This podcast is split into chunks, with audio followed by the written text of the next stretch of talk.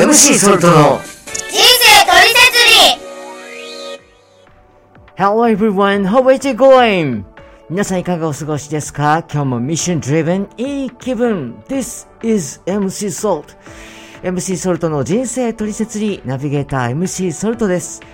この番組はインターネットラジオ放送局アルゴラジオからお届けしています。ぜひ今日も最後までお付き合いください。Non-stop loving your time, please stay tuned さあ、今日は2021年9月19日日曜日。はい。え放送日逆指名プロジェクトでいただいておりました大切なお便りご紹介させていただきます。えー今日はね、えラジオネーム K さんよりいただきました。ありがとうございます。え今一緒に暮らしている元ミュージシャンのお兄さん、良平さんのお誕生日をお祝いしたいという内容でお預かりしています。えそれでは K さんになり代わりというかなりきりえメッセージを読ませていただきます。良平、28歳の誕生日おめでとう。自分ももう26だけど、お互い年取ったね。いやいや、若いですよ、二人とも。私のコメント挟んでしまいました。あすいません。良平に感謝していることがいっぱいあります。えーうちらはもともと5人兄弟の3番目と4番目という間柄で、まあ自分には双子の弟もいるけど、家族の中で唯一本音で話せる兄がいること、本当にありがたい。そして、そんな良平と実家を出てからも、こうしてまた一緒に過ごせていること。あとね、たまに料理作ってくれるじゃない？自分が仕事から疲れて帰ってきた時、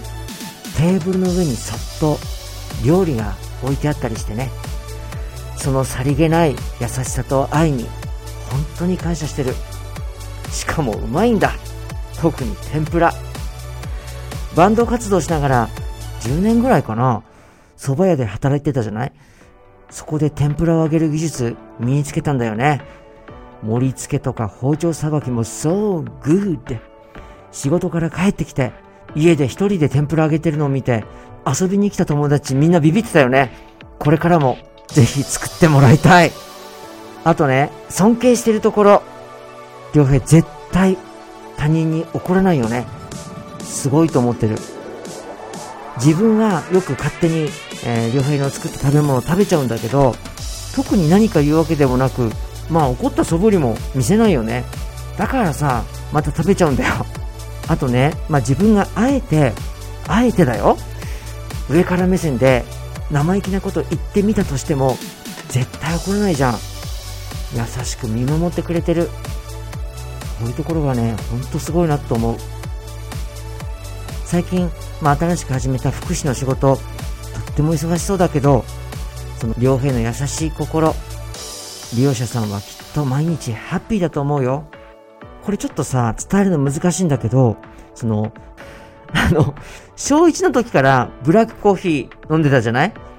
その絶対に揺るがない、超絶クールだけど優しい世界観？ミュージシャン気質が根深く残っているのか、一言一言が深くて漂うポエム感、痺れるね。今度さ、自分が12月から埼玉で働くから家出ちゃうけど、こう普段ね、えー伝えられなかった日頃の感謝とか思いをぜひ伝えたいなと思って、まあ、今回2人が聞いてるラジオ番組投稿したんだ。仙台を離れるまであと残り、まあ、約2ヶ月間何かさ、こう楽しくて熱い思い出作りたいよね。例えば、男の腕相撲決戦。男の料理決戦。まあ、二人なんでね、予選はなく決戦なんでしょうね。えー住む場所は離れるけど、もうこれからもよろしく。お願いします。弟より。えーそして、えー MC ソルトさんへ、えいつもラジオ楽しみにしてます。今回は、普段直接言えないことを、このような形で伝える機会をくださり、本当に感謝しています。ということでね、えー改めまして、良平さん、28歳、お誕生日おめでとうございます。そして K さん、お便りありがとうございます。なんと美しい兄弟愛。お互いね、なんかこう、グッときます。素晴らしいですね。で、あの、今回このお手紙をいただいて、すごくね、こう、興味が湧いた部分があったんです。それがね、えー、本音で話せるっていう部分だったんですけど、本音で話せるとおっしゃってる一方で、えー、一緒に暮らしていながら、K さんがね、えー、普段直接言えないことともおっしゃってる。で、これをラジオを通して伝えているということなんですけど、この遠回り感がね、こう何とも言えず面白いなと思いました。だってもう伝えたい内容がね、もうまとまっていて、こうしてこう送っていただいてるわけですから、ね、直接伝えることもまあできるわけですよ。うん。で、その、そもそもね、その本音で話せるって、まあ、どういうことかなっていうのを改めて考えてみたんですけど、その、何でも話せるとかね、えー、心が繋がってるとか、まあ、いろいろこういう方はいらっしゃるんですけど、人によってその受け取り方の違いはもちろんあるんだと思うんですけど、で、えー、まあ、何でも話せるかって言ったら、ですよ、例えばその、銀行の暗証番号とか、あへそくりを隠している場所とかね、まあ、あえてこう、言わないじゃないですか。うん。まあ、何でも話せるっていうね、言い方もしますけど、あえて話さないってことももちろんあるわけですよね。うん。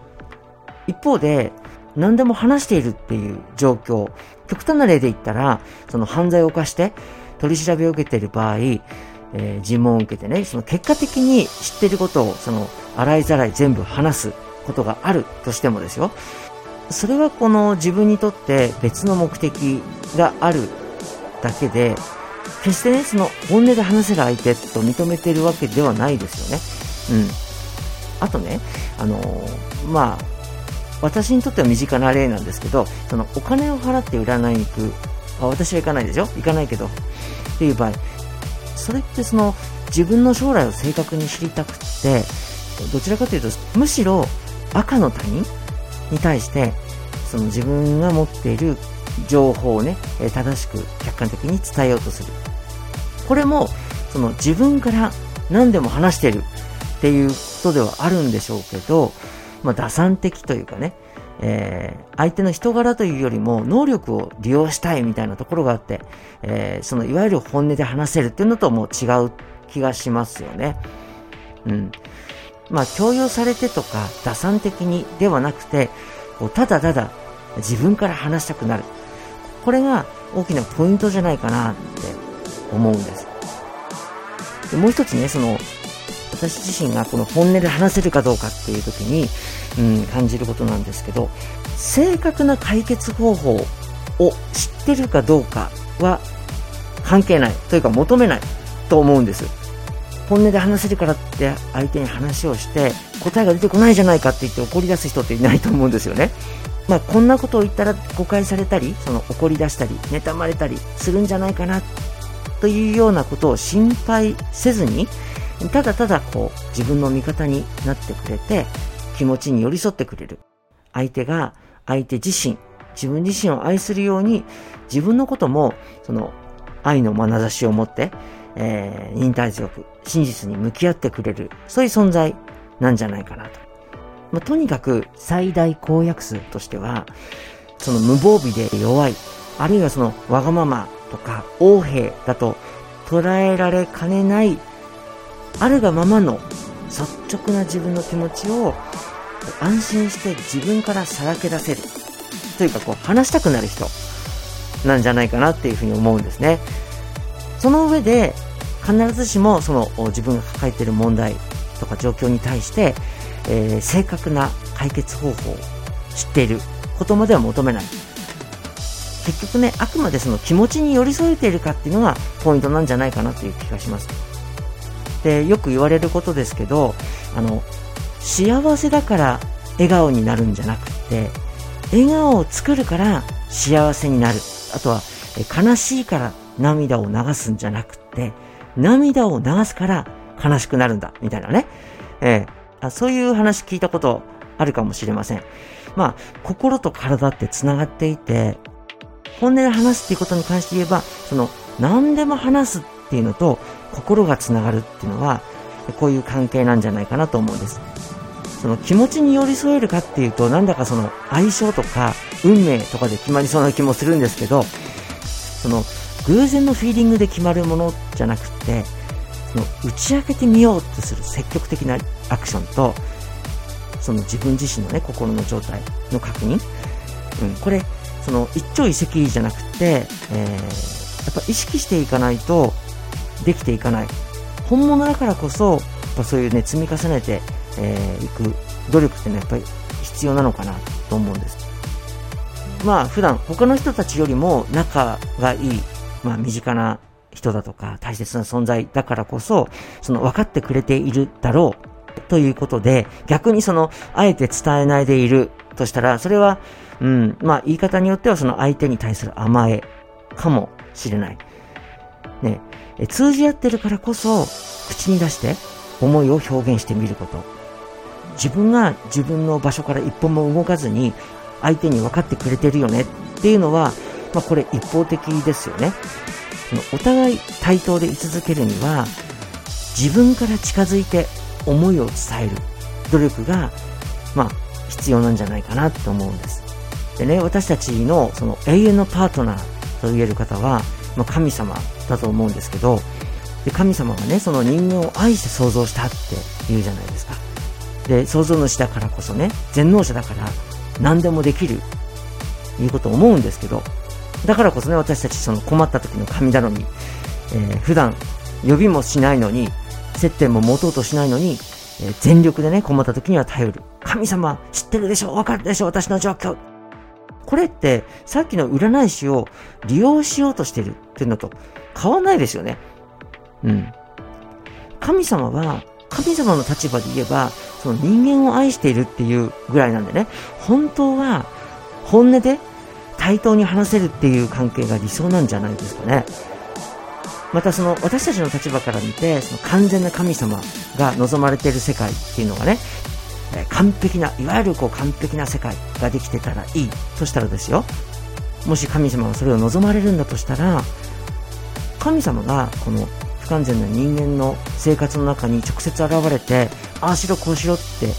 言う方が楽じゃないですか。というか、その完成形をご所望なら、最初からそれを作っておしまいじゃないですか。でも、ある意味その、プラモデル？プラモデルってわざとこう完成形じゃなくて分解してパーツに分かれてますよね。で、それを作る過程で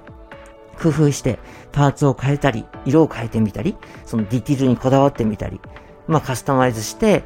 そこにその作り手の味とか思いが加わるんじゃないでしょうか。神様はその人間を文房具みたいにね、大量にたくさん周りに置いておきたいっていうことで想像したんじゃなくって、それぞれ唯一無二の味のある個性としての存在、それぞれと本音で通じ合いたいと思ってらっしゃるんじゃないでしょうか。で、それぞれね、個性体として想像されたから、それぞれにこう手をかけて、助かることが不可能な状況の中からも助けてくださっている。ね。なのに、感謝するのはこの程度なのか？今のね、こうして平和な世の中に生きられるように産んでくださったことも、今まで、えー、生きられるように特別に命を守ってくださったことへの感謝も反応もなく、まあ、例えばそのレストランに行っても、ずっとスマホを見続けて、えー、自分に関心も払わずに、ね、